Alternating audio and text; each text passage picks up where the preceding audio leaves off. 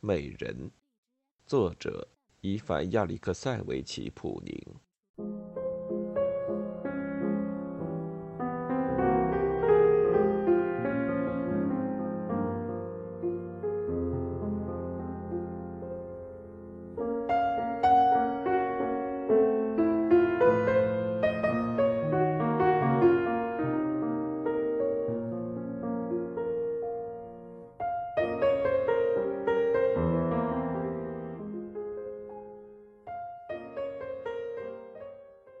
绵绵的秋雨，使城外的大路上积满了雨水，路面露出东一道西一道错乱的车辙。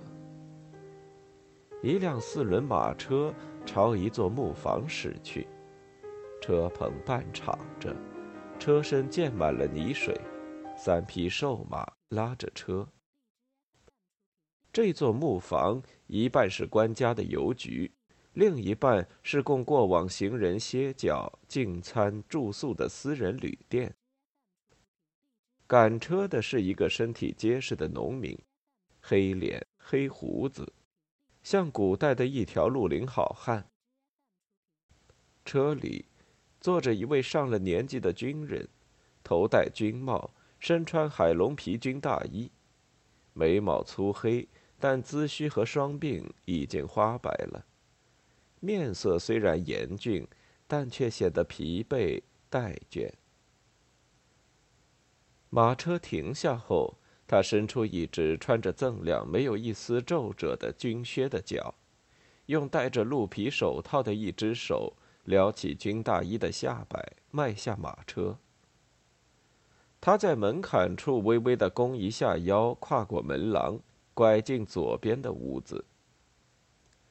堂屋里很暖和干爽，左边墙角上挂着金光闪闪的圣像，圣像下面摆着一张桌子，桌布洁白整齐，桌边围放着几条擦得干干净净的长凳。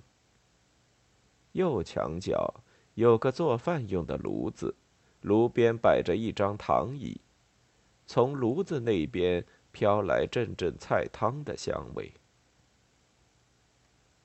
他脱下大衣放在长凳上，这时身体显得格外匀称矫健。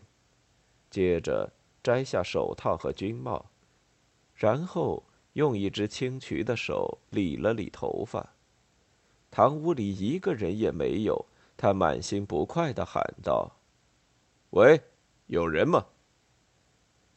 应声出来了一个女人，她一头黑发。虽然看上去有四十多岁，但仍有几分风韵。欢迎，欢迎大人，他说：“您是想用饭呢，还是喝茶？”客人朝他那丰满的双肩瞥了一眼，毫不在意的答道：“喝茶。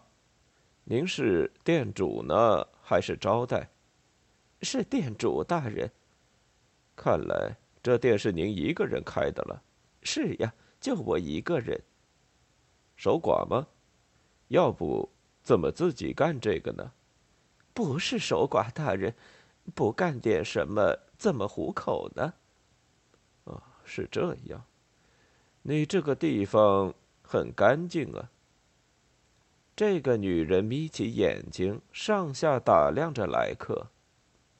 我收拾惯了，她说。因为我过去一直是当佣人的，阿列克谢耶维奇。听他说出自己的名字，客人也慌得不知所措。是，是你，是你奈吉达？他惊奇的问道。是我，阿列克谢耶维奇。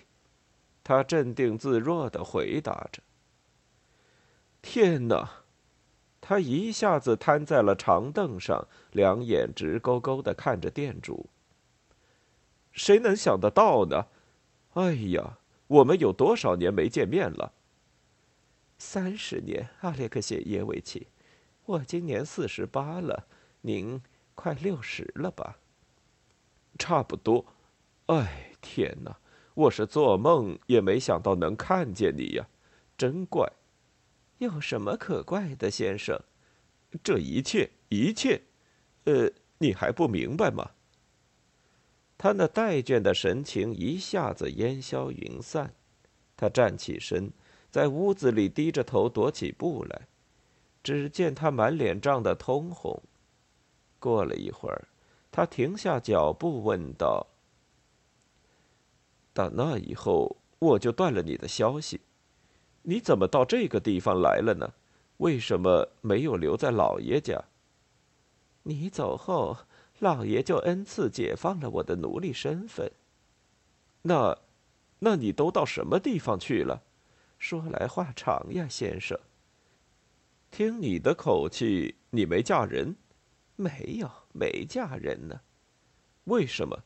你长得这么漂亮，为什么没有嫁人？我不想嫁呗。为什么？还用解释吗？我想您还不至于。把我是怎样爱着你的忘得一干二净吧。他脸红了，重新踱起步来，眼里噙着泪水。一切都会过去的，我的朋友。他低声地说：“爱情，青春，一切都不例外。”那只是一段很平常的往事，它随着，它随着时光的流逝也就过去了。上帝赋予每个人的性格是不一样的，阿列克谢耶维奇。青春能消逝，但爱情却不能磨灭。他苦笑了一下，说：“你总不能永远爱我吧？”您错了。我恰恰是这样，虽然这么多年过去了，可我对您的爱始终没有动摇。尽管我心里清楚，你早已不是原来的你，可对你来说，那是另一回事了。现在我知道责备你也无济于事，想到你薄情无义的把我抛弃，你的心也够狠的了。多年来。我蒙受了莫大的羞辱，我曾几次想自杀。曾几何时，我还管你叫小名呢，你还经常朗诵诗给我听。那时，你真漂亮，他说，真迷人，身段苗条，眼睛明亮，无人不为之动心。当时你也是相貌堂堂，我把我的美貌和爱情，一切。都奉献给你了。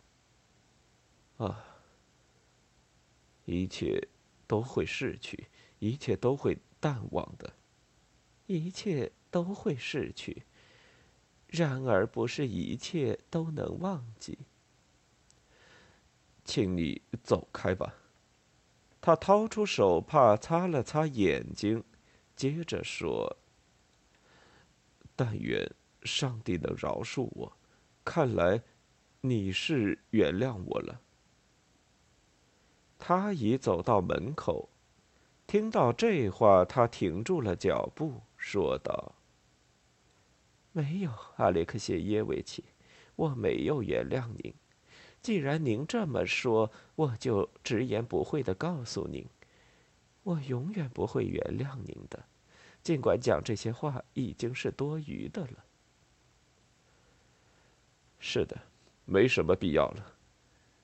请你去招呼一声车夫，让他把马备好。他脸上完全是一副阴森的表情。我不妨也告诉你一下，我一生从未有过幸福。我这样讲也许会挫伤你的自尊心，但我还是要开诚布公的告诉你，我曾深深的爱过我的妻子，可她背叛了我。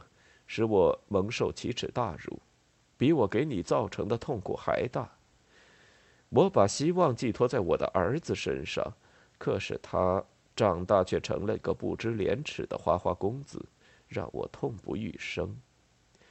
然而这一切，这一切都不过是平淡的往事。我想，我失去了你，也许就是失去了我最宝贵的东西。